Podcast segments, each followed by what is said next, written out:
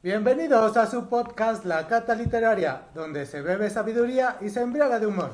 Aquí les hablaremos de aquellos libros que tiene curiosidad de leer, pero por alguna razón no he encontrado el tiempo para iniciarlos.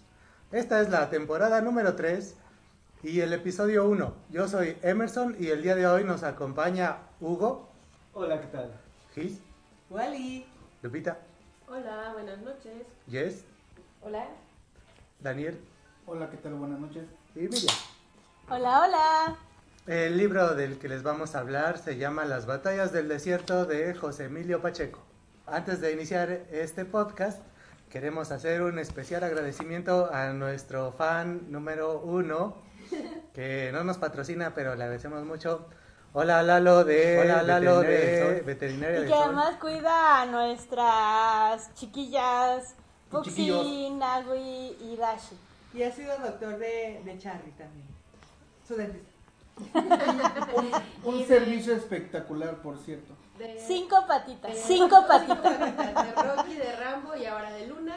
Y es nuestro fiel podcast escucha. Muchas gracias. Veterinario oficial del podcast La Cata Literaria. 100% recomendado. Ah, y abre en domingo, que es genial porque siempre suceden cosas en domingo. Para los que tienen mascotas entenderán. Bueno, pues para comenzar con este nuevo capítulo de nuestro podcast La Cata Literaria, eh, como ya les mencionaba Emer, vamos a hablar de las batallas en el desierto. Es un libro del escritor mexicano José Emilio Pacheco Berni. Eh, se publicó por primera vez como un cuento, así lo publicaron y así se señalaba en el suplemento en el que apareció, era un suplemento del periódico 1 más 1 de los años 1980. Se publicó por primera vez el 7 de junio y para 1981 se publicó como una novela corta. Esta eh, novela corta es una historia de amor. ¿no? Nos narra una historia de amor imposible entre un protagonista que se llama Carlos y Las batallas en el desierto ha sido considerada una novela magistral breve que involucra otros aspectos como la corrupción social y política y el inicio del México moderno y la desaparición del país tradicional. O sea, el prisma. ¿Qué podemos decir de José Emilio Pacheco Berni, que es- era su segundo apellido? Nació el 30 de julio de 1939 en la colonia Roma, bueno, vivió ahí toda su infancia, eh, en la Ciudad de México. Es considerado uno de los escritores fundamentales de la historia literaria de México. Quien no lo ha leído está en el error. O en la ignorancia, ¿no? Leído. Grave error, grato error, no haber eh, escuchado... ¿Qué eh, hace aquí? Este, Quédese lo- hasta el final. Le invitamos a que lo, este, lo conozca un poquito más. Este, bueno, él además de ser un poeta, fue novelista, como lo mencionó Lupita, cuentista, ensayista, traductor, antólogo, que se preguntarán, igual yo me preguntaba lo mismo, ¿qué, qué demonios ¿Cuál es un antólogo? Pues es un colector de libros de algún tema pues en específico y él, él coleccionaba eh, de, de temas en, en especial, ¿no? También es un, fue un cronista eh, cultural cuya vasta y diversa obra fue apreciada y admirada por los lectores de la lengua española. Según una fuente que, que consultó su servidora de Conaculta, José Emilio Pacheco fue un escritor sin protagonismos, que relató con letras las calles y voces de la Ciudad de México para inmortalizarla. Utilizó ejemplos de la naturaleza, el tiempo, la destrucción y el drama como fuente de alegorías y lecciones en sus cuentos, poemas, crónicas, ensayos y novelas. Estudió en la Universidad Autónoma de México, la universidad. De México. local. Primero estudió Derecho, pero pues no le, no le latió y luego pues continuó con letras, eh, donde inició sus actividades literarias en revistas estudiantiles, colaboró en el suplemento Ramas Nuevas de la revista Estaciones y fue jefe de, de redacción del suplemento México en la Cultura. Fue profesor en, en varias universidades de México, Estados Unidos, Canadá e incluso en Inglaterra. Internacional. ¿A qué tal? Uh, la, la. Ah, no, ese es francés. Unos kilómetros. Por ahí cerquita. Por ahí tras Lomita. De su poesía destacan los elementos de la noche del 63, No me preguntes cómo pasa el tiempo del 69, Los trabajos del mar en el 84, Miro la tierra en el 86 y Ciudad de la Memoria en el 89. Como narrador destacan sus relatos El viejo distante en el 63, El principio del placer, muy recomendable, que es de 1972, La sombra de la medusa y otros cuentos marginales de 1990. Morirás lejos en 1967, Las batallas del desierto, que fue en el 81, en la que estamos hablando ahorita. Los temas de los que escribió, pues sobre todo fue el tiempo, la infancia, la ciudad, lo fantástico y la muerte.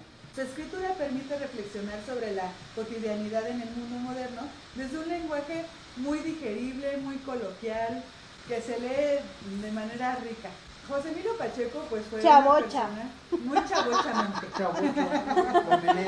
José Emilio Pacheco, pues la verdad fue una persona privilegiada.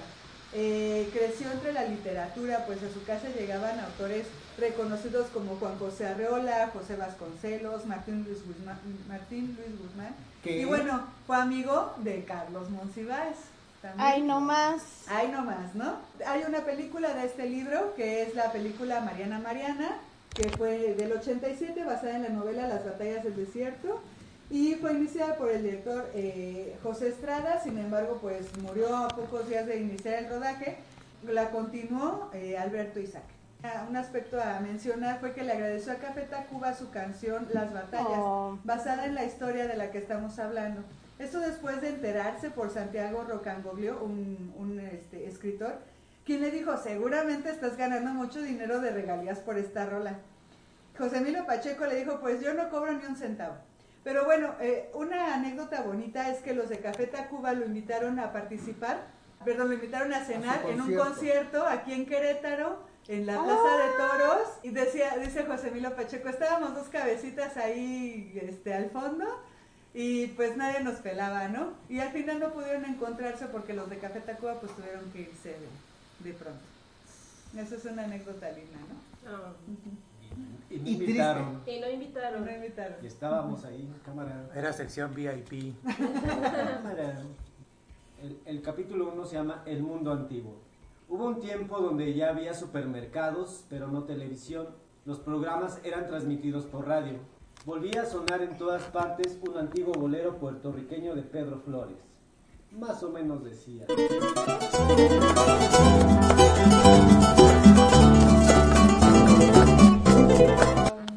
No, no sé cantar. Cántala, Hugo. Pero bueno, la letra dice... Por alto está el cielo, está el cielo en el mundo. Por hondo que sea el mar, que sea el mar profundo. No habrá una barrera, no habrá una barrera en el mundo que mi amor, que mi amor profundo no rompa por ti. Amor, amor. Yo, yo. Yo, yo. Mismo párrafo que aparece en la canción de Café Tacuba. Bolerazo. Con razón se me hacen conocidos. Ritmo guapachoso Por más cafeta, que bolerazo. no por, bel- no por el bolero. O sea, sí tengo la edad, pero no. Ay, no. Bueno, fue el año de la poliomielitis, de la fiebre aftosa. El centro de la ciudad se convirtió otra vez en laguna. La gente iba por las calles en lancha. Miguel Alemán era el presidente de México. Uy. Se escribía mil veces en el cuaderno de castigos. Debo ser obediente, debo ser obediente, debo ser obediente con mis padres, obediente con mis padres y con Los mayores se quejaban de la inflación, los cambios, el tránsito, la inmoralidad, el ruido, la delincuencia, el exceso de gente, la mendicidad, los extranjeros, la corrupción, el enriquecimiento sin límite de unos cuantos y la miseria de casi todos. Cabrón, que no es lo mismo hoy. ¿Qué ha No, cambiado? ¿qué ha cambiado, no? Solo el presidente fue diferente. Y cambiaron los quejosos también. Los del Partido Azul se siguen quejando igual. Y los del partido tricolor también.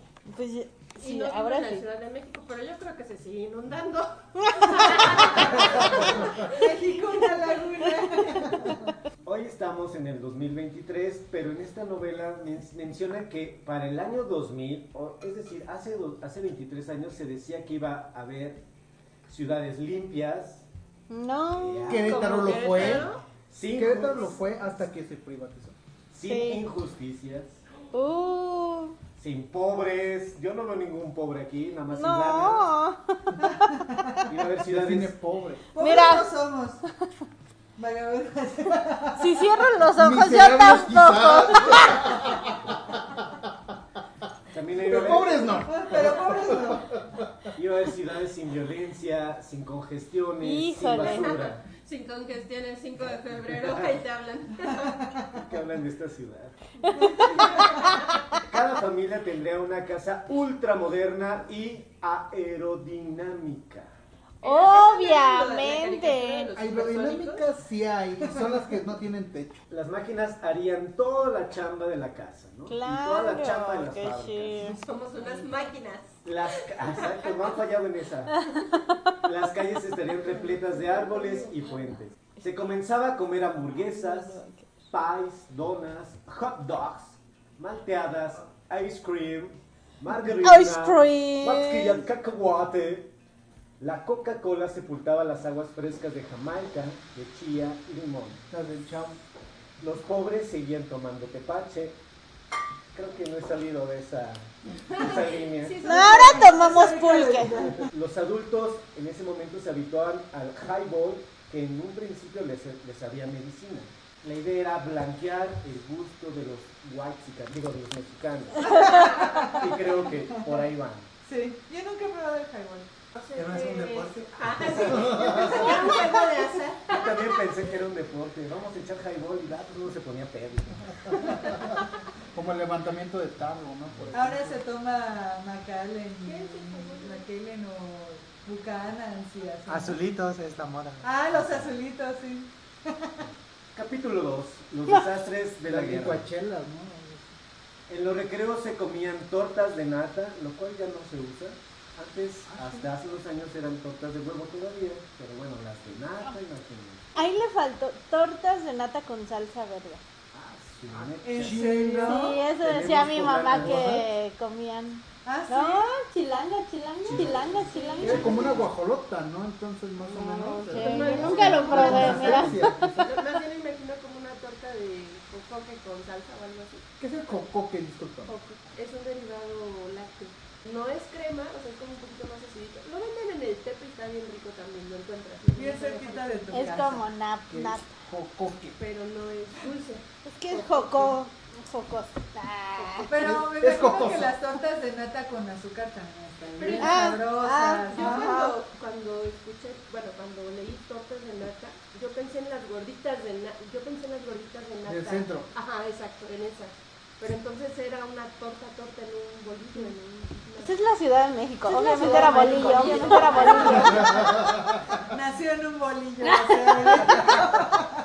Los niños no nacen con torta, nacen con bolillo. Bueno, en esos tiempos se jugaba a dos bandos, ¿no? Árabes contra judíos. En ¿Qué? esos tiempos. Hace, hace un poco también, ah, también Acababa de estamos en terminar, lo mismo, ¿no? acaba de terminar la, segun- la Segunda Guerra Mundial. Pues, sí, o sea, seguimos en la misma historia. A eso, Árabes contra judíos. a eso le llamaban las batallas en el desierto. Y le decían así porque era un patio de tierra colorada, polvo de tesontle o ladrillo, sin árboles ni plantas, solo una caja de cemento al fondo. Era común el hombre del costal. Todos hemos oído hablar de los Claro que sí. A mí me iba a llevar. El famoso, el famoso roba chica. También así. Te portabas muy mal. Y este roba chicos o roba chicas te secuestraba, te sacaba los ojos, te cortaba las manos y la lengua y te ponía a pedir cal- calidad. Digo, Caridad, caridad, ¿no? Calidad en los estudios, por favor. Te llevo de nuevo. te ponía a poner, que pedía, te ponía a pedir caridad. Pero te, te quitaba la lengua, no sé cómo lo hacía. Y las manos, Con un letrero. tampoco tenías manos. Te lo colgaban. Te el cuello. Sí, El hijo del costal escribía muy bien. hay formas o resuelve. ese, ese viejo del costal, ese viejo del costal era bien malvado. A mí nada más me iba a robar también. No me iba a hacer cosa. Es que, más- es que en la Ciudad de México era peor. Es más mareada, es de ciudades urbe, Sí. más mareada. Aquí Entonces, era más tranquilito. Capítulo 3. Alibaba y los 40 ladrones. Los gobernantes se hacían de terrenos en Acapulco, permisos de importación, constructoras, autorizaciones para establecer filiales de compañías norteamericanas, cubrían las azoteas con tinacos de asbesto cancerígeno, revendían leche en polvo hurtado a los desayunos gratuitos de las escuelas populares, De la Conazupo. falsificaban vacunas y medicinas, eran Mm. cómplices del contrabando de oro y plata. Como Javier ¿De qué Duarte. año? Eh, creo que es eterno este cuento, Javier Duarte les ¿Es atemporal? esa temporada. Compraban a centavos por metro los terrenos, casualmente semanas después se anunciaban como venta para carreteras u obras de urban- urbanización que elevaban 10 mil veces Pancho más Domínguez. el Pancho Domínguez. aeropuertos 10 mil veces más. Mauricio Curi. Ah. Cárteles inmobiliarios. y se cambiaban los millones de pesos a dólares y se depositaban en Suiza un día antes de la devaluación. O sea, México para siempre. Eternamente mexicanos. Capítulo 4, lugar de en medio. Carlitos, el narrador de esta historia, cuenta, mi madre siempre arreglando lo que dejábamos tirado, cocinando, lavando ropa, ansiosa de comprar lavadora, aspiradora, licuadora, olla express, refrigerador eléctrico, porque todos tenemos el bebé, ¿verdad? Oh, obviamente. Air fryer. Claro que sí. Los que resuelven. Bo- Bocina Alexa. Esa no tenían en ese momento. Capítulo 5, por hondo que sea el mar profundo. Carlitos va a la casa de su amigo Jim, quien decía que su pa- padre era un amigo cercano del presidente. Nadie le creía, pero sí se decía que la madre de Jim era una queridilla de ese señor. Carlitos encuentra un sinfín de juguetes que solo en Estados Unidos sabía y conoce a Mariana, la madre de Jim. ¿Quién es Mariana? La madre de Jim. La mala madre de Jim. Pensé que íbamos a seguirle. ¿Quién es Mariana? la cual era bellísima. Ella les, invita, les invitó a merendar platillos voladores. ¿Saben qué eran? Les No. decían flying saucers, lo cual es un, un sándwich. Es pan bimbo, jamón, queso craft, tocino, mantequilla, ketchup, mayonesa y mostaza. Yo le pongo ketchup a Chanwich, pero bueno. Y el Es que era aguacate. estilo gringo. Por eso, Oh. por eso no es un platillo volador. Sándwich. Es changuich. Es un cualquiera. No. Traído de Gringoland. Yo soy pobre. Obviamente esa comida era muy contraria a un pozole, a una birria, a unas tostadas de pata, a un chicharrón en salsa verde. Ay, Dios. que hacía cualquier, ma- cualquier madre como la mamá de Carlitos. Yes. Capítulo 6, Obsesión. Ese día Carlitos llegó después de las ocho y media a su casa. Su madre estaba preocupadísima. ¿Cómo hacen los bisteces? Pero es que Carlitos, ¿qué edad tenía? Era un chavalito de primaria, me imaginaré, porque no nos dicen con esa actitud. Un mozalbete. La mamá pensó que lo habían matado o lo había secuestrado. ¿Quién? Hombre del costal. Hombre del costal. Carlitos en realidad se enamoró de Mariana, que también alguna vez fue una niña. También sería una mujer como su mamá de Carlitos. Y después sería una anciana. Y después sería una anciana como su abuelita. Eso lo sacó de onda Carlitos. Pero además, una persona tan mayor de 28 años. Exacto. Pero en aquel entonces era la más hermosa del mundo y Carlitos pensaba en ella en todo momento. Mariana se había convertido en su obsesión. Capítulo 7. Hoy como nunca. Un día, Carlitos se fugó de la escuela para ir a ver a Mariana. Ella se sorprendió de verlo y lo dejó pasar a su depa. Se sentaron en el sofá. Mariana cruzó las piernas. Por un segundo, el kimono se entreabrió levemente. Kimono y nomás el mono ahí. La- Las rodillas, las rodillas, los muslos, los senos, los senos. ¿Cuántos años tenía Carlitos? Tenía como 11. ¿Qué? Puber, la Sin puber. duda, sin duda era era un poco hombre. Carlitos le confesó, Carlitos le confesó que estaba enamorado de ella. Mariana le respondió, te entiendo, no sabes hasta qué punto. Ahora tú tienes que comprenderme y darte cuenta de que eres un niño como mi hijo y yo para ti soy una anciana, como bien dijo Miriam. 28 Acabo años. de cumplir 28 años, ya fui, ya este mundo ya fue para mí. Ya fue, santos. dio vueltas, regresó. De modo que ni ahora ni nunca podrá haber nada entre nosotros. No quiero que sufras. Antes de irse Carlitos del departamento, María- Mariana le dio un beso como el que le daba a Jim antes de irse a la escuela, en la comisura de los labios. Por supuesto, el niño se estremeció, llegó a su casa algo confundido y dijo sentirse enfermo para encerrarse en su cuarto y acostarse. Por no decir en el baño. Algo parecido. Capi- Fue a sacar su furia, fue a sacar su furia. Pues, qué pervertidos son porque para Carlitos no le pasaba eso todavía por la mente. No, era un Ah, no, inocente. ajá, sí, no podía. Además queda claro, Todavía no. queda claro que no Por más podía- que lo intentó. Se- se- los cohetes le tronaban en la mano. Y todos los que hemos leído ese libro nos consta que no podía. Capítulo 8. Capítulo 8. Se le cebaba el cuetón. Capítulo 8. Príncipe de este mundo. Todo el mundo se enteró de esto. Su madre lo regañó. Pensó que su hermano mayor, Héctor, lo indujo a tal barbaridad. Se parece a la letra de una canción. Héctor, que es tan buen ejemplo a seguir. Su padre se limitó a decir, este niño no es normal, en su cerebro hay algo que no funciona. Debe ser el golpe que se dio en los seis meses cuando se nos cayó en la plaza justo. Que aún existe. Carlitos pensó que este trato era injusto porque su padre sí podía tener una casa chica con otras dos hijas, con otra, con otra mujer, ir al peluquero y los mayores ver revistas con mujeres semidesnudas como... Playboy, Las ficheras. entonces todavía no es. De modo Tongolele. como Tongolele, que es la única que, que- Yo también. que conocí de los nombres. Maribel Guardia no es, es eterna, seguramente ya es por ahí andaba. Ya existía en esa Car- época. Carlitos no la menciona, ¿eh? Carlitos. Acababa de nacer. Lin May. Lin May. Ah, es de esta Oiga, ¿y no andaba por ahí la que después sería esposa, pareja de... Ah, sí, cierto. Ah, Sasha Ah, por supuesto, Yo creo que pone de fichera, ¿no? sí. Segurito que sí. Bueno, todas esas mujeres salían en unas revistas que veían los hombres adultos y entonces él dijo, chinga, esto es injusto. El TV Notas. Pensó Carlitos, si eres niño no tienes derecho a que te gusten las mujeres. Y si no aceptas la imposición, se forma el gran escándalo y hasta te juzgan de loco.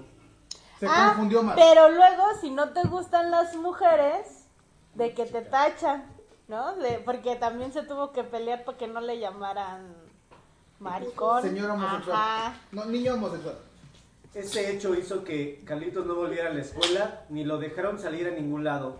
Su madre se quedó rezando por su alma en peligro de eterna condenación. Carlitos, muerto de vergüenza, le confesó todo al padre. Y el padre le preguntó detalles como... ¿Estaba desnuda? ¿Estaba desnuda?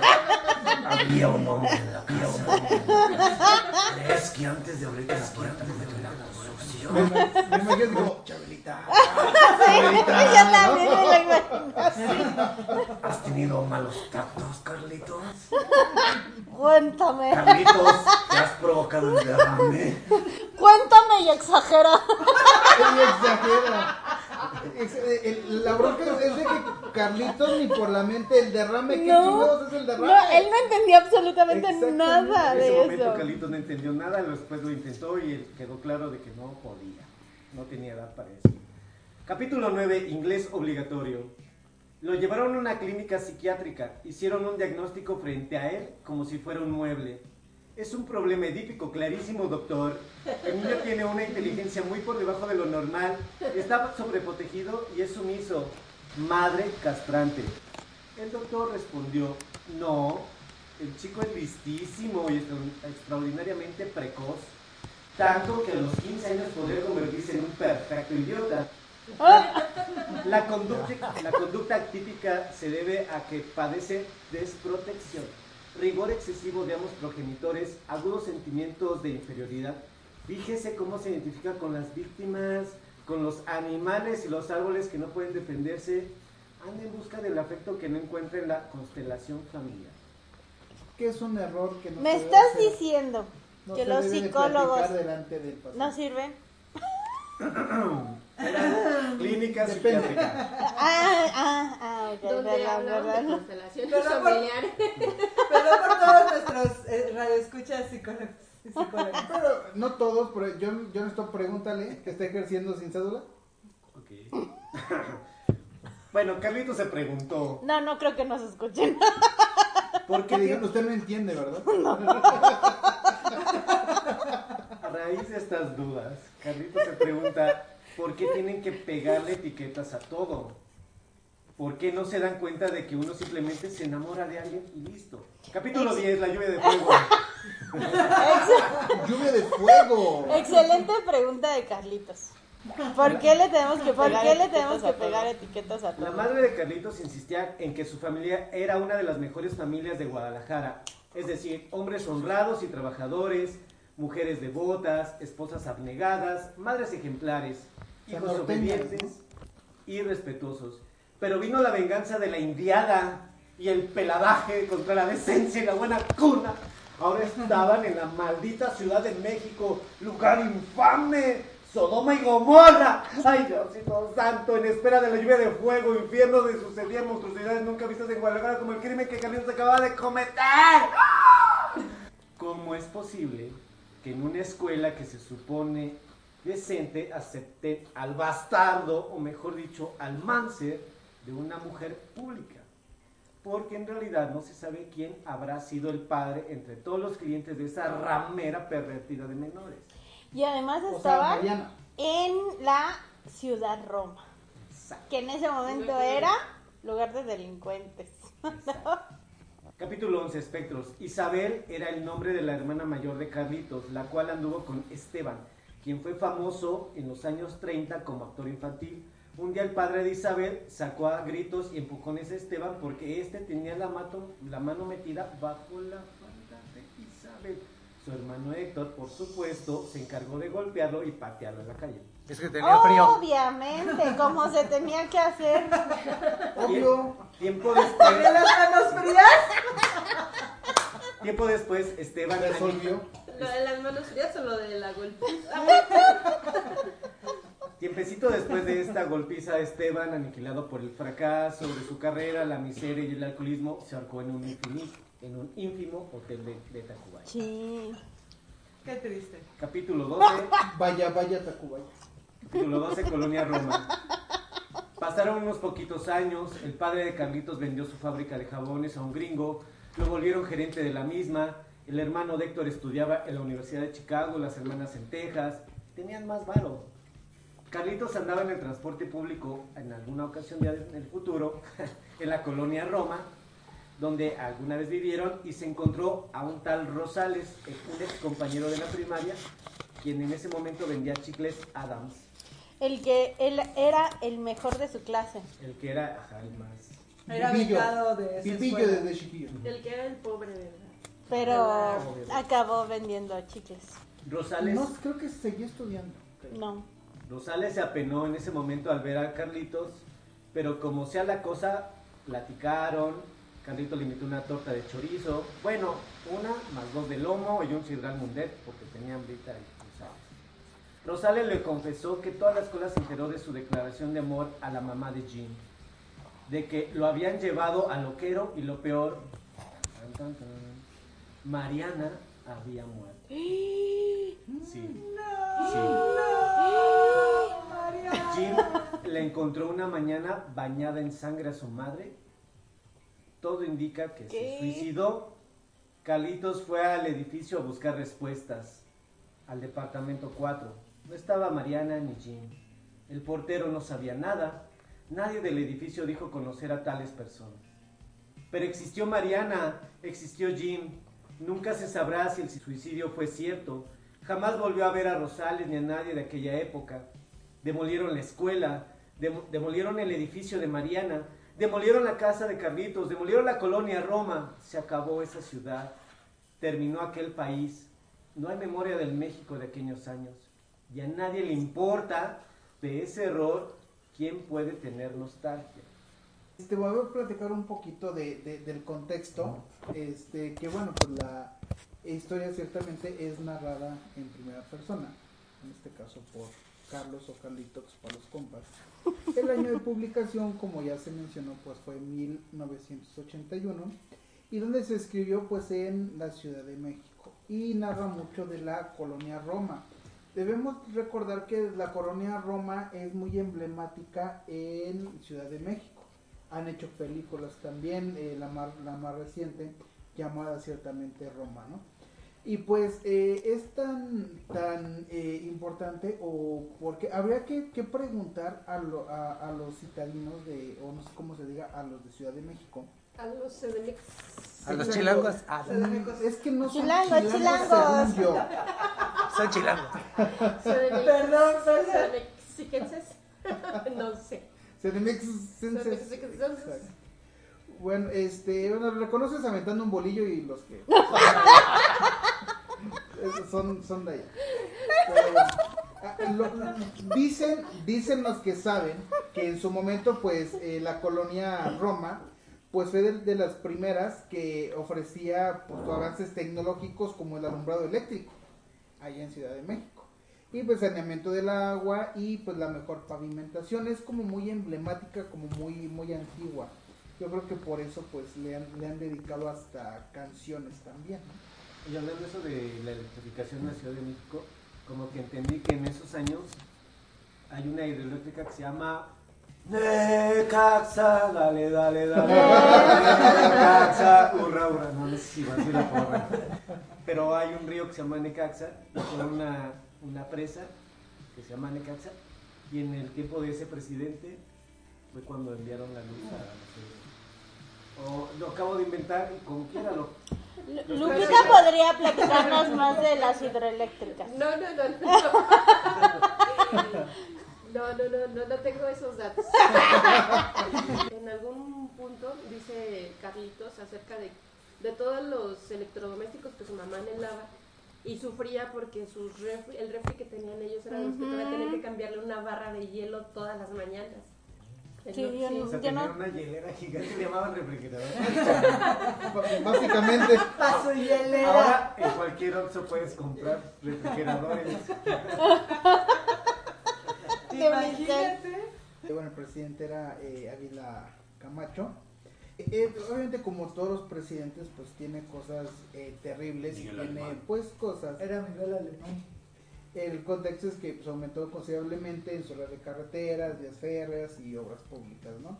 Y también pues el, el papá de Miguel Alemán pues fue un general revolucionario, el cual pues se suicidó antes de ser aprendido por rebelarse primero contra la reelección de Álvaro Obregón.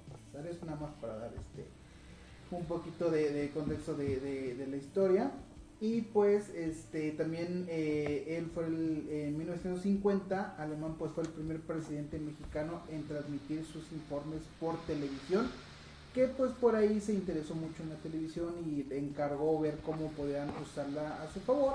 Y pues ya después de tiempo otorgó la primera concesión a su amigo Rómulo O'Farrill en 1949. Este mismo a quien en 1947 había dado la concesión de Radio XE o sea, ahí también tuvo mucho que ver con Televisa y pues ciertamente como platicaron, está eh, hay película, hay película por ahí también para los que pues este de repente por una otra razón no, no, no quieren verlo, ya lo como habían comentado, se llama Mariana Mariana, ajá, ese, esa fue en 1987 y también pues ciertamente hay una canción, una rola de Café Tacuba que se llama Las Batallas que hace pues este mención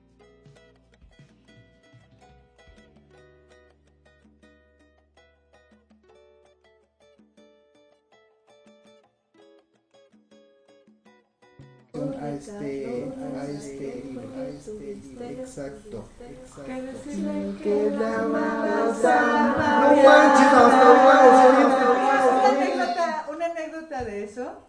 fue que eh, José Emilio Pacheco decía que le sorprendía mucho que la gente escuchara esta canción como si yo hubiera leído el libro. Dice, ni, ni sabían de qué, o sea, por qué decía eso, eso, ¿no? Pero a él le congratuló de manera... Pero es que si no han leído el libro y no han escuchado esa canción, escúchenla y de verdad que lo, pues lo resume muy bien. ¿no? Ajá. O sea, es una muy buena síntesis del, del libro. Y también en alguna ocasión José Emilio Pacheco dice, ¿no? Dice, yo no recibí ninguna regalía, nunca me preguntaron si podía escribir sobre eso, pero la realidad es que muchas personas leyeron Sí. mi libro después de escuchar esa canción. Y esa canción fue escrita por el hermano de... Perdón, de No Quique. sé, bueno, es, un- es, es uno de los Rangel. Ajá. Y ellos no sabían que iba a ser este como tan famosa esta canción, porque ellos decían, bueno, pues la escribimos sin saber que íbamos a ser tan famosos. Los humildes. ¿Son los humildes o son cafetacos? ¿Qué los mantiene humildes? Así que escribían canciones sin tirarle al estrellado. En Chicago, en el Instituto Cervantes, hay una biblioteca nombrada en honor a José Emilio Pacheco. Hasta hace poquito la, la nombraron justo por esta trascendencia que tiene este escritor. Entiendo que él estuvo casado con una famosísima Cristina Pacheco. y Claro. Era muy famosa Ah, sí, eh, ¿no? y es muy famosa en este país porque tenía un programa que se llamaba Aquí nos tocó vivir. Yes. Y este, Que apenas acaba de terminar. acaba de terminar transmisión. retiro ella. Ella. De hecho, Cierto. En después Canal 11, ¿no? sí, Sí. transmutó su programa, era primero eh, Aquí nos tocó vivir y luego se convirtió en Conversando con Cristina Pacheco. Ellos estuvieron casados 53 años. ¿Qué? O sea, esa mujer le gusta a, a largo, ¿verdad? A largo plazo. Amanecimos con picardía hoy.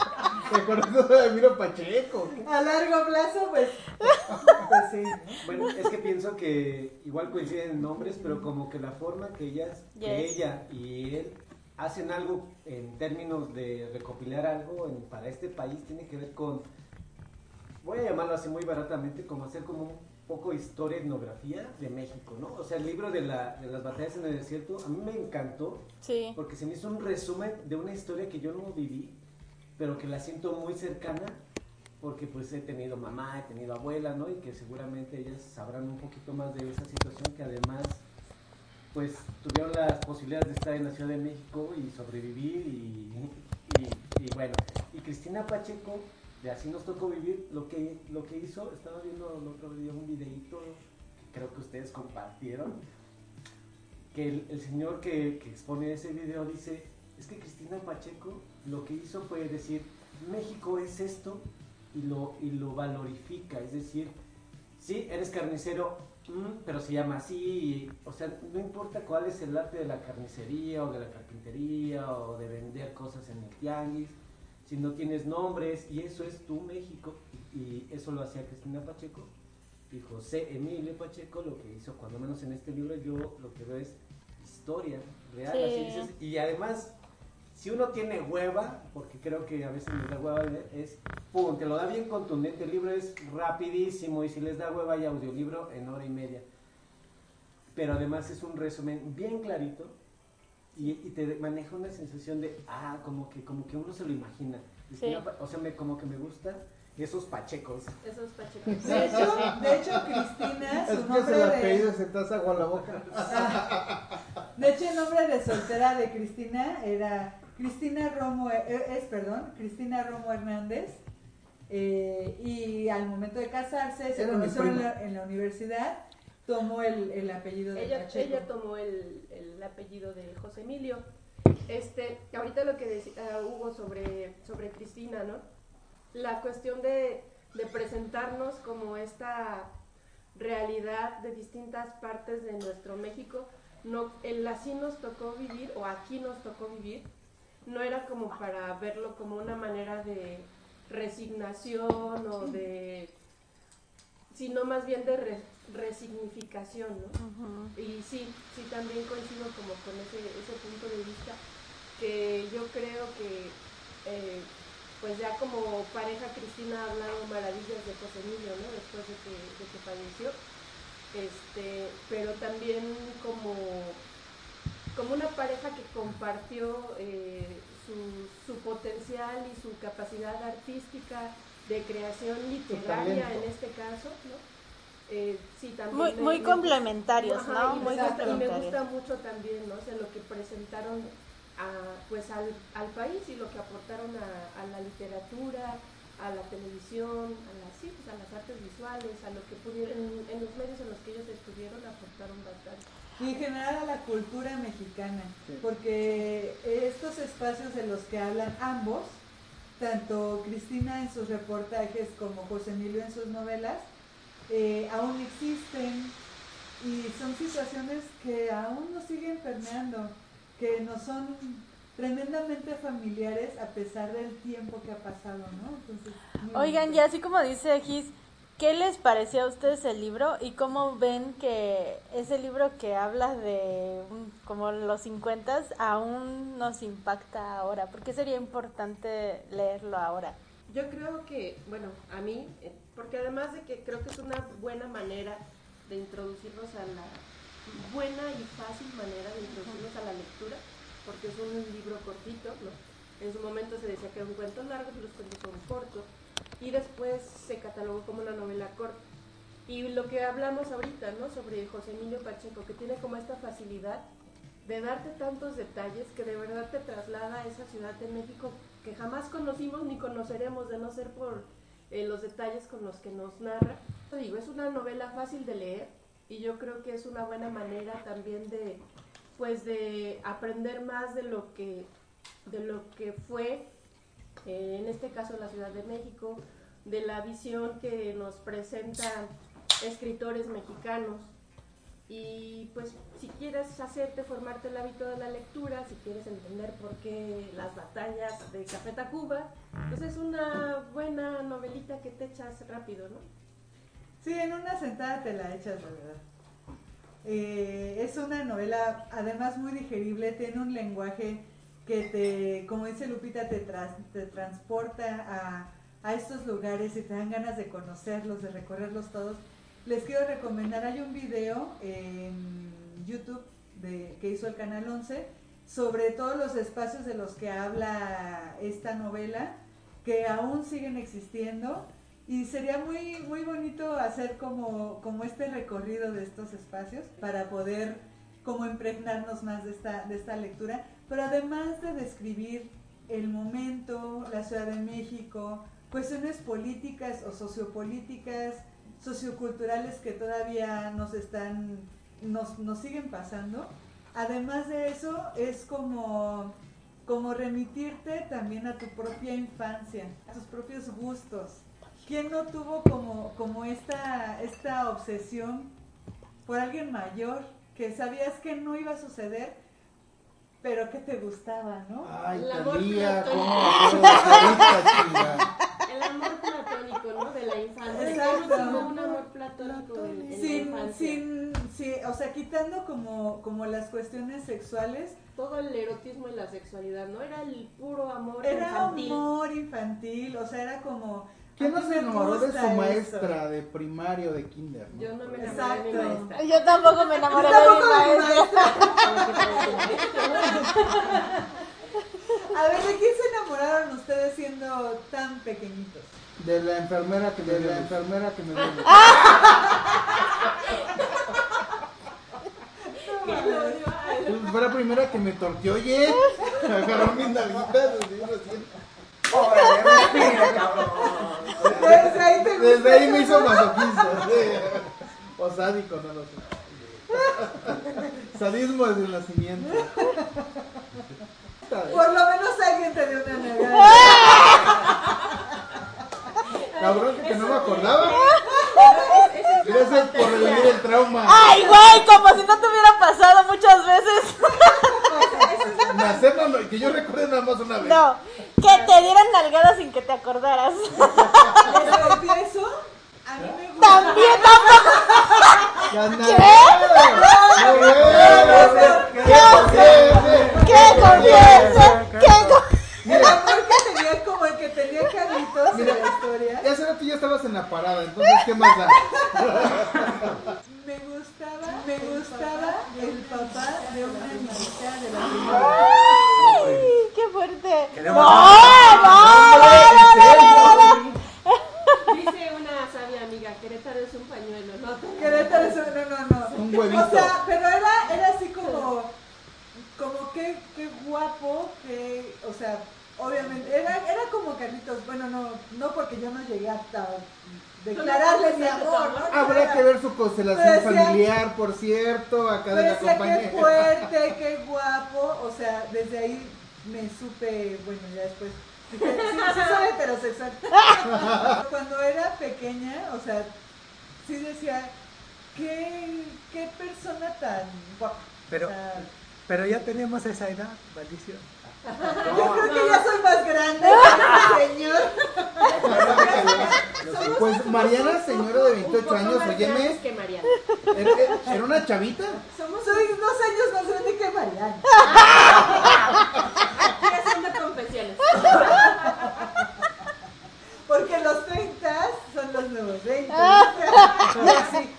Digo, los 30 son los nuevos los 20. 20 y así le seguimos. Pero realmente lean el libro o escuchen la canción como quieran, porque una cosa las va, los va a llevar a la otra.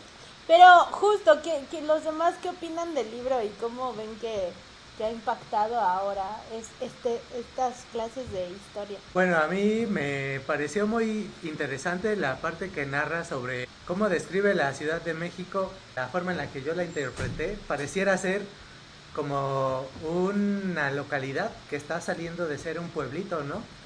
Como que justo en ese momento es cuando todo el mundo, eh, no un pueblito de cierta cantidad de personas, todo el mundo se conoce, todo el mundo se Un, un preocupa pueblito por... como Querétaro. Ah, un poquito más pequeño. Ah.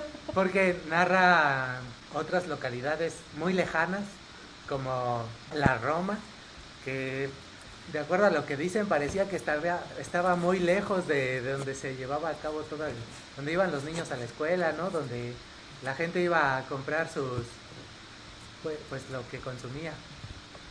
Polanco, lejísimos. Entonces, imaginarse la Ciudad de México como ese pequeño pueblito es un contraste demasiado sorprendente porque ahora la visitamos y es una monstruosidad. O sea, te O abrumas. visitas ¿eh? la Roma y no es, no es la Roma de No es la México, de- O sea, no es la Roma. No es la Roma que nos narra. No es la Roma de Italia. Ah, no. Ni, ve- Ni ni, idea. ni venida menos, ¿no? Como, como decía el libro. Ajá. Entonces, como para personas que tienen cierta edad, por ejemplo, nuestros papás, eh, este tipo de historias hace pues eso, ¿no? Una remembranza de, de lo que fue en ese tiempo la Ciudad de México, que estaba todavía dejando de ser su parte rural, la parte donde todavía sembraban en, este, en la milpa, y pasaba a ser una ciudad cosmopolita. Eso, esa parte se me hace muy sorprendente porque no la había visto narrada en ninguna parte hasta ahora. Ah. Exacto, Sí. es como una melancolía de ese pues recuerdo, ¿no? Que te queda, eh, Camilo Pacheco evi- evidentemente no lo hizo, no estoy muy seguro, pero conocía la colonia Roma y él, y él este, pues te narra esa melancolía de él, un antes y un después, como él lo está este, viviendo de morro y ya de adulto. Es decir, es como platicar aquí en, en la ciudad de Querétaro, ¿no? Por ejemplo, he visto que dicen, ¿no te acuerdas cuando Treme, que estaba en pañales y era lo más lejos, cuando satélite? Cuando la Comer en Zaragoza era La la de la otra ciudad. Cuando Carrillo era una mundo, comunidad, Carrillo era una comunidad, ¿no? Sí. Cuando el pueblito Ah. estaba a dos horas La de... El pueblito era un pueblito, hasta pirámide tenían los cabrones, que ahorita ya, ya, ya la, la tunearon muy chida. Sí. Sí, esa melancolía de, de dices lo que era antes. Antes no había este tráfico que está ahorita. Ya, puede y el gobierno- Te odio 5 de febrero. Karma, karma. Te odio, Bueno, Puri. tus gobernantes. Este, igual pensando lo que estaba diciendo Emer sobre Ro- la colonia Roma, uno la lee y si quieres como completar la historia que está como media de... Bueno, ahorita vamos a poner de moda las batallas, ¿no es cierto? Obviamente porque... ah, por el. Trending. Pero, Hashtag batallas. pero hace, Hashtag en el desierto. hace unos pocos años salió una película que se llamaba Roma, yes. que fue muy criticada por padre y por aburrida y por y que artística y que la chingada y la madre. Que no es de la misma no es la misma época. No. No es la misma época, son como de los 60. Eso es otra mela- es la misma melancolía, pero. De los marcada 70, sí. Como 20 años después. Era el halconazo. Por el halconazo. 20 años después de, de lo que se ve en este contexto, ¿no? Del Pero libro. pensando como en lo que tal vez yo escucho es, si quieres conocer la colonia Roma, sin visitarla es lee las batallas en el desierto, Mm. escucha la canción de Café Tacuba de Ah. las batallas y ve la película Roma. Pero también ve a, ve a darte una vuelta a esa colonia. Si puedes, claro. Ajá, o sea, si tiene chance, pero no es tan peligrosísima. o sea, bueno, No, no, es, es con, o sea, si puedes decir, tienes Nada el más poder que de no ir a Ciudad de sismo, ¿no? México. Porque dicen que sí, los sismos ahí. Que Y hay mucho white chican, white chican descalzo. De mucho hecho, gringo ajá. descalzo. De hecho ya es, si tú no vas como güero con barba y... Antes, bueno, cuando Ajá, yo no, tuve no, oportunidad no, de no ir, vas a- era la Roma hipster y ahora es la Roma white Yes. Súper gentrificada. sí. A, a mí también, o sea, justo esto que dice Daniel, como la melancolía, me encantó el libro porque fue como mi, mi mamá que sí creció en la Ciudad de México y que justo, ella no, no creció en la ciudad, en, en Roma, pues, en la colonia Roma, pero sí creció en otra colonia que precisamente estaba apenas eh, urbanizándose, ¿no? Que cuando ella llegó tenía calles eh, de terracería y apenas empezaron a hacerse casitas y así. Entonces lo que ella nos contaba de cómo vivió esa niñez en esa ciudad, en ese espacio como, como dice Emer, ¿no? Como un espacio de una ciudad que empezaba a salir de la ruralidad, ruralidad eh, me, o sea, me trasladó este libro a ese, ese, esas narraciones, que efectivamente era muchísima nostalgia de una ciudad muy distinta, o sea, una ciudad donde además me gusta mucho que la voz sea de un niño, ¿no? Porque justo me traslada a, a cómo lo ven, lo veía mi mamá, ¿no? Que era, ay, pues cómo jugábamos, cómo nos juntábamos a jugar, este, lo que observaban, pues más allá del aspecto político o económico era cómo utilizamos el entorno para hacer nuestros juegos, ¿no? Y no nos damos cuenta que vivimos en calles sin pavimentar, sin iluminación o etc., ¿no? Porque eso no les importa al niño, solo ves como dónde vas a jugar, ¿no? O sea, La todo, ajá, todo eso lo ves como una oportunidad de juego, ¿no? No, no te estás fijando en, en, ay, es peligroso, ay, este, no sé, tiene luz o no, o, o hay un charco, ¿no? Que Nos van a guacala, asaltar. sino al contrario, qué divertido, ¿no? Entonces, me encantó este libro justo por esas narraciones, como de esa descripción de una ciudad que yo como la había oído mucho de voz de mi mamá y ahora como plasmada desde otra voz diferente, desde otro lado de la ciudad, porque es completamente diferente a donde creció mi mamá, pues digo, sí, de verdad es que era un tiempo distinto, ¿no? Era un tiempo muy diferente. Y la otra parte que me encantó también fue cómo, cómo Carlitos descubre tantas cosas a partir de el drama adulto, ¿no? O sea, él tenía un amor tan puro y tan, tan inocente y fue tan lindo, o sea, un amor que, que se antoja, ¿no? O sea, ese amor que es tan puro, tan, tan del corazón, Tan sincero. tan sincero, ¿no? De verdad que qué bonito. Y luego como eh, los adultos lo ensucian tanto, ¿no? Lo Sí, vuelven tan sí. horrible. Hasta el sacerdote, ¿no? Ajá, to- todos los adultos, Ya los, te derramaste.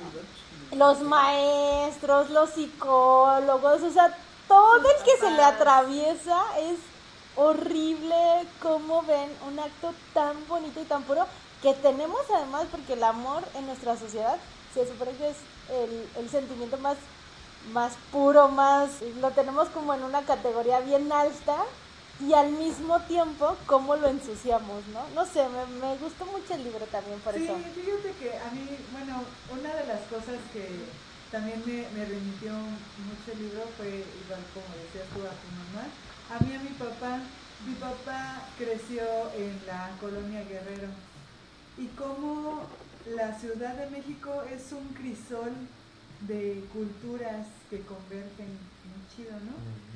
Eh, así como Carlitos tenía su compañero japonés, también mi papá Mm. tenía un compañero japonés en la primaria.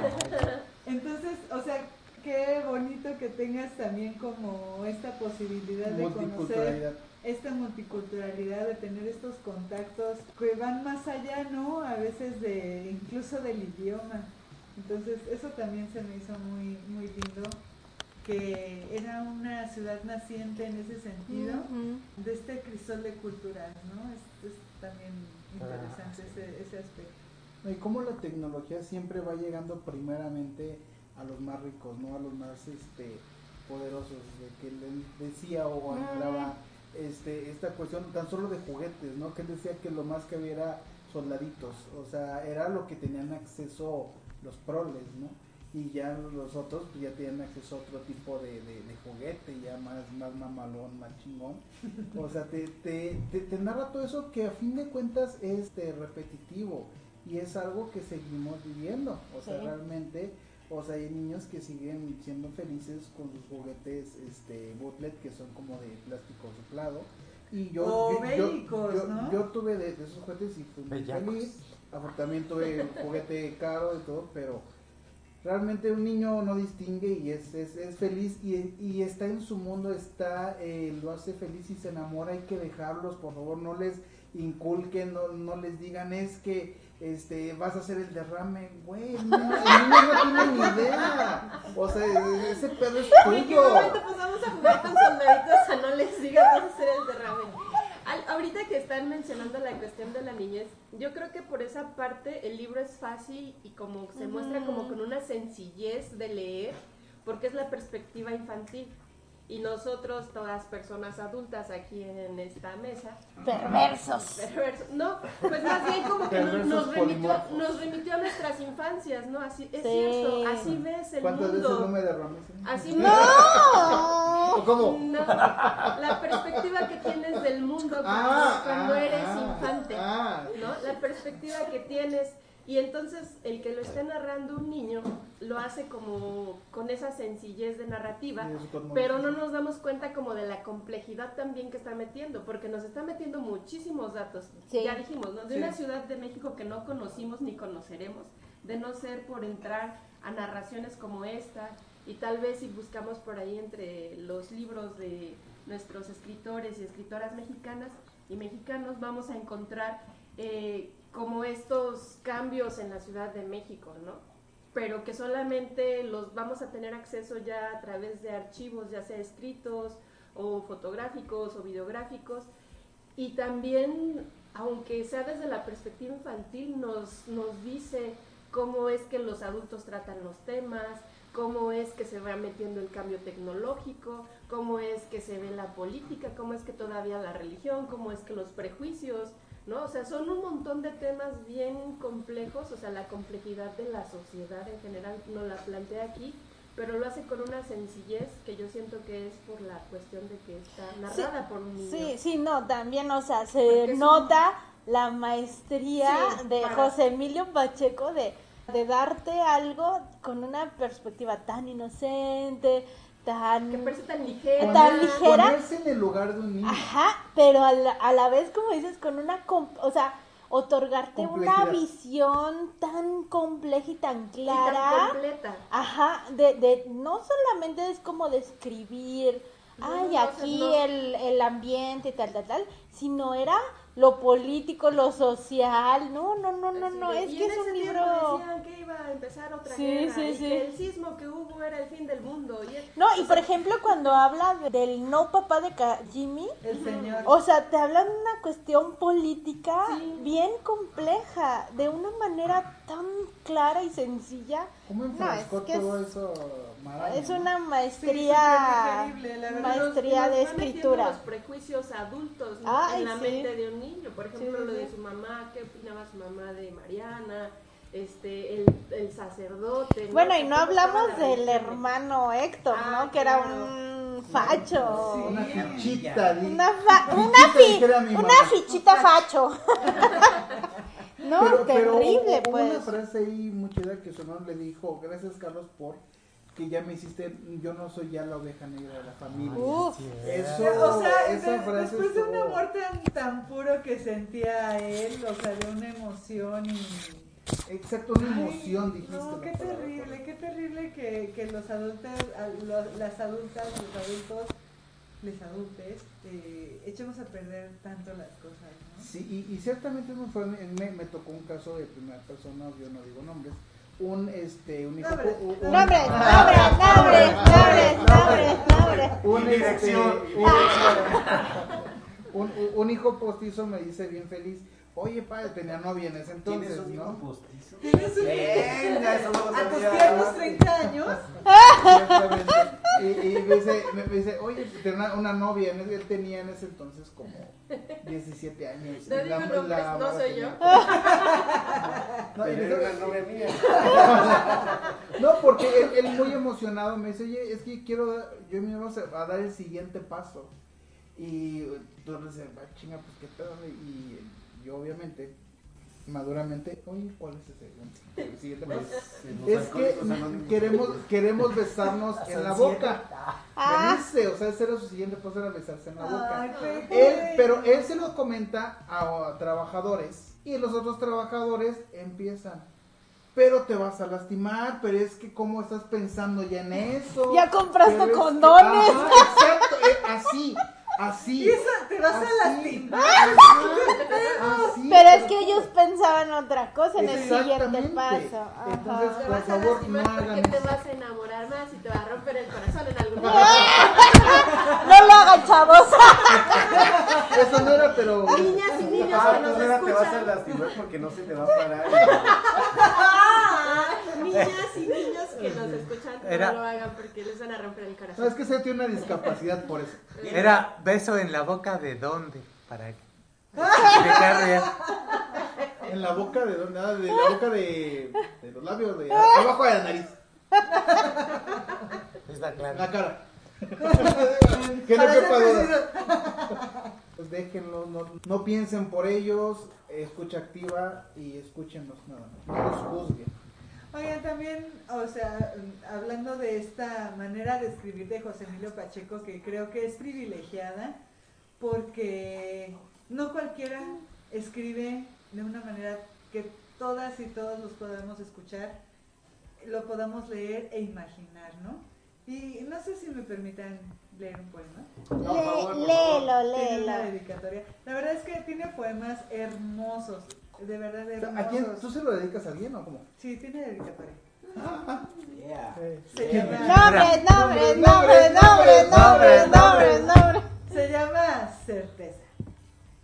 Dice, si vuelvo alguna vez por el camino andado, no quiero hallar ni ruinas ni nostalgia. Lo mejor es creer que pasó todo como debía. Y al final me queda una sola certeza, haber vivido. Me queda corazón, gracias. Ay, dolor, ya me volviste a dar. Sí, sácala. Ah, saca, Salud saca por el eso. tequila. Salud, salud, No, salud. esperen, esperen, hay otro también. Pero a ver, no. ¿para quién fue dedicado? Salud, salud. Salud, Salud, salud, salud. Salud, aquí, aquí, aquí. ¿De quién, de quién, por qué? o qué? Sí, sí, sí, que- Nombres, queremos nombres. No, esperen. Hay otra que está todavía más dolorosa. O sea, ese fue un poema así súper chiquitito. Ya vamos a empezar con el dolor. Aquí viene el dolor. Es- Esta está más, más gruesa. Está Con- más. Escuchen. No, sí, sí. Hablando de lastimarse. Si quieren lastimarse, esto está más grueso. Este poema está más grueso. Como que sí tenemos hambre, ¿no? Escuchen, escuchen. Hoy quemé tu carta. La única carta que me escribiste. Y yo te he estado escribiendo sin que tú lo sepas, día a día. A veces con amor, a veces con desolación, otras con rencor. Tu carta la conozco de memoria. 14 líneas, 88 palabras, 19 comas, 11 puntos seguidos, 17 acentos ortográficos y ni una sola verdad. ¡Ay, dolor! Obsesivo el chavo. Nombres, nombres, nombres. ¿Quién no sabe decir verdad? No me ven, pero estoy aventando el micrófono. Vamos a rayar su carro. Poemas bellísimos, la verdad, de le acompañe- Gru- gruesos y bellísimos. Que me coma. Mis noches de soledad. Mi número es. en nuestras redes. Estamos en X, antes Twitter, en YouTube, en TikTok, en Spotify, en YouTube, En Facebook. en Facebook, en En Instagram. Y si tienen alguna otra red social en la que quieren que estemos, díganos y ahí estaremos. También Creo que estamos en la calle. Y aquí. Y allá. Somos omnipresentes, pero quizá no dijiste nombres. No nos olvidamos. No Díganos si quieren que Gis nos diga nombres, nombres, nombres de esos poemas. Los primeros 100 comentarios. Si llegamos si a un, 100 me un gusta. descuento en el OnlyFans. Si hay 100 comentarios, digan nombres. ¿Cómo no? Pues esta fue nuestra tercera temporada. Vamos a Vamos seguir. empezando, ¿cómo que fue? El inicio. Fue el inicio de nuestra tercera temporada. Vamos a seguir hablando de autores latinoamericanos para que no se los pierden. Latinoamericano. que Sí, hay también autores y autores autoras. extranjeros interesantes, ya los iremos este, también considerando. Y, perdón, nada más para este, ya bueno, el- de- referente, referente a lo del libro. Recuerden que está lo que es eh, el libro de las batallas, está la película, Ajá. También está, hay, hay una canción también de, de La Barranca que se llama Pandemonium, que habla un poco de la colonia Roma también. Está la, pe- la película de, de, Está de la película Roma, de Roma. de Roma también, para que pues tengan un contexto más este Está la colonia ¿no? Roma. Una cosmovisión mejor. Está la película de 300 que se desarrolló en Roma. Está la ciudad de Roma. Está este Hiciste, hiciste, un, hiciste un Galilea. Hay un pueblo en Guanajuato que se llama Romita también. Gracias por escucharnos, por acompañarnos. Nosotros les invitamos a que nos manden comentarios, sugerencias. Eh, como ya mencionó Miriam, esta temporada pues ya la vamos a dedicar a autores y autoras de Latinoamérica, pero para siguientes eh, temporadas vamos a seguir haciendo eh, nuestras rondas de libros y si tienen alguna temática o algún libro que Libro. quisieran que platicáramos acá, pues mándenos sus mensajes y lo vamos a considerar. Y nada para aclarar de que pues México no es Latinoamérica, es Norteamérica. Pero pues este vamos a. Sí es Latinoamérica porque nuestra, nuestro lenguaje viene con raíces del latín. Y que empiezan los madrazos.